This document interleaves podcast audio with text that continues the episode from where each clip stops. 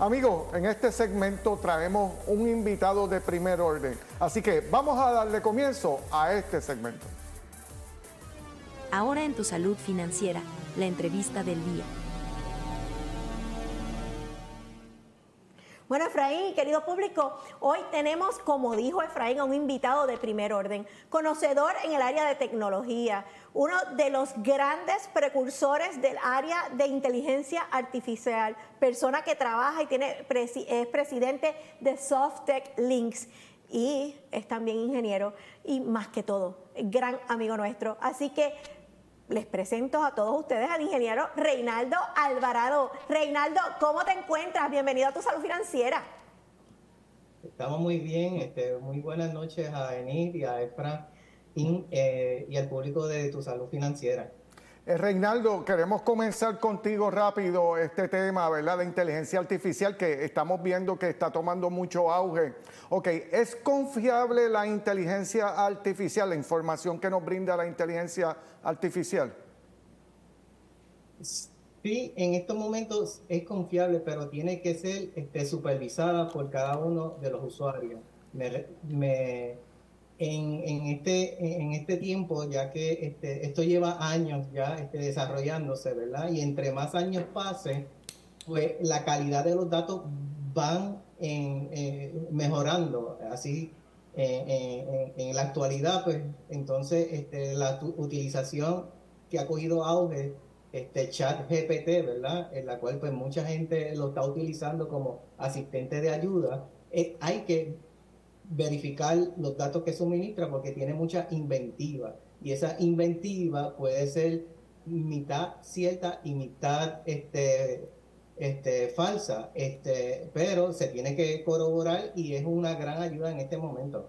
Así que con lo que tú nos estás presentando, podríamos decir, y me, y me dices, ¿cuáles serían, tú crees, las ventajas o desventajas que puedan tener tanto los individuos como los comercios a la hora de utilizar estas herramientas, ya sean para presentaciones, escritos, hasta cuando hablo de individuos, hasta para la escuela. ¿Cómo, cómo tú lo ves? Sí, en, actualmente pues se está utilizando mucho. Eh, eh, eh, en el caso mío, yo lo, utilizo, lo, utilizo diariamente a nivel de un asistente como virtual, en la cual pues me ayuda a, hacer, la redacción de carta y, hacer otras cosas, inclusive en, programación de computadora, ¿verdad? Que él me da un inicio y yo puedo elaborar más este, la programación y, la documentación.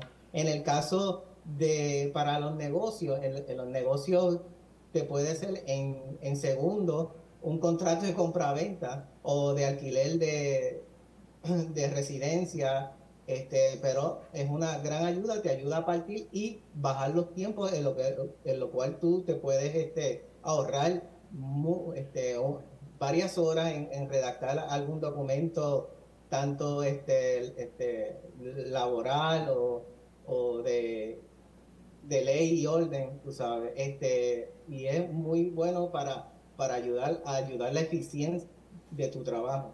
Ok, Reinaldo, una de las preguntas que todo el mundo se está haciendo con respecto a la inteligencia artificial es en relación al mercado de empleo. ¿Qué empleos van a desaparecer? ¿Que van a haber menos este, oportunidades de empleo? ¿Cómo tú ves esta tendencia con relación a la inteligencia artificial y los empleos que se van a dar ahora que van a ser nuevos y hay que prepararse porque obviamente hay empleos que la inteligencia artificial los puede llevar a cabo de manera eficiente y aparte de que no tienes que pagarle vacaciones, ni enfermedad, ni plan de retiro. Sí, este, eso es una gran pregunta, ¿verdad? Este, pero en el mundo laboral hay una transformación a, la naturaleza de algunos trabajos. Auto, se automatiza tareas rutinarias y permitiendo a trabajadores centrarse a tareas más creativas y estratégicas, ¿verdad?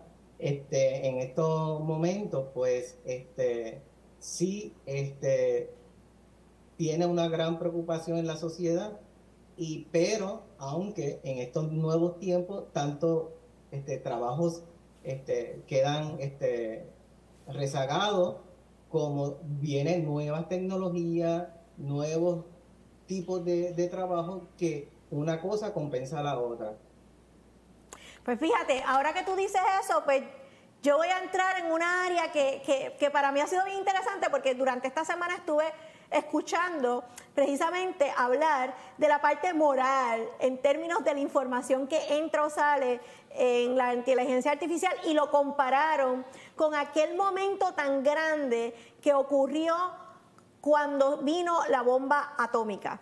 Como estos, estos grandes movimientos a cómo hacerlo. ¿Por qué?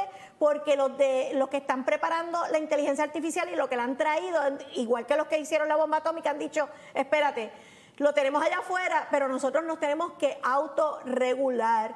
¿Cómo tú piensas que, vamos, que, va a cambiar todo esto? Si debe ser regulado, no debe ser regulado. ¿Cómo, cómo tú lo ves? Porque a mí me estuvo bien interesante eh, y claro, lo trajeron también desde una perspectiva política eh, cuando traen esta, eh, esta presentación, pero ¿cómo tú lo ves? ¿Debe regularse? ¿No debe regularse?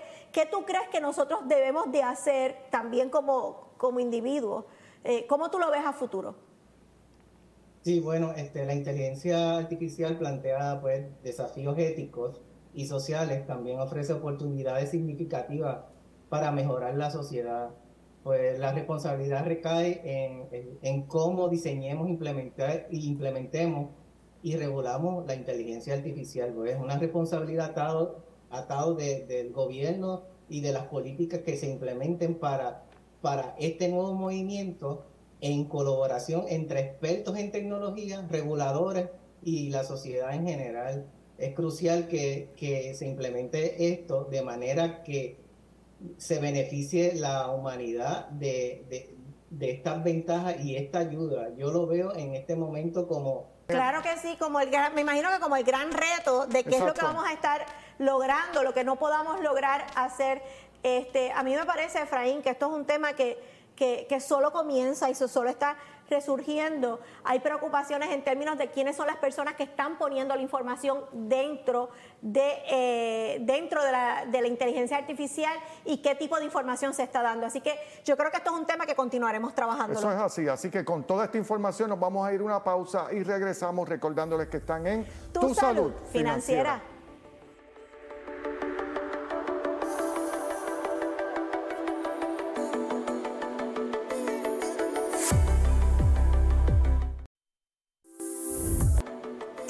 Bueno, seguimos en este segmento con nuestra entrevista del día y tenemos, como ustedes saben, al ingeniero Reinaldo Alvarado. Reinaldo, nos quedamos en, la, en el tema en cuanto a cómo tú lo veías a futuro y veo que tú tienes más o menos el mismo sentimiento que muchos de nosotros, que esto es una situación ética y que tenemos que de alguna forma legislarla porque pues todos nosotros necesitamos que nos den unos parámetros para trabajar. Este, Efraín, ¿qué tú piensas de todo esto? Bueno, yo pienso que lo que estaba diciendo Reinaldo, obviamente eh, la inteligencia artificial eh, es importante, pero si nosotros no ponemos reglas de juego, lamentablemente se nos va a ir de las manos la inteligencia artificial y lo que vamos a tener es más problemas que soluciones. Así que Rey, te damos las gracias por haber estado en la noche de hoy con nosotros. Si puedes dar tu teléfono antes de irte para que las personas que quieran contactarte te puedan contactar. Sí, bueno, este, fue un gusto compartir con ustedes. Este, este inteligencia artificial plantea muchos desafíos éticos y sociales y manejar la resistencia al cambio, pues algo que de verdad este, a mucha gente le, choca. Este, le doy las gracias a ustedes por invitarme, así que cualquier cosita, cualquier aspecto de tecnológico y otras cosas, pues me pueden llamar al 787-717-2757. Pues te damos las gracias nuevamente, Reinaldo, por haber estado con nosotros. Esta es la primera, pero no será la última vez que vas a estar con nosotros. Así que gracias y que tengas una excelente noche. Y un excelente fin de semana porque como estamos en Labor Weekend, así que se lo disfruten completamente. Muchas gracias y te esperamos en la próxima.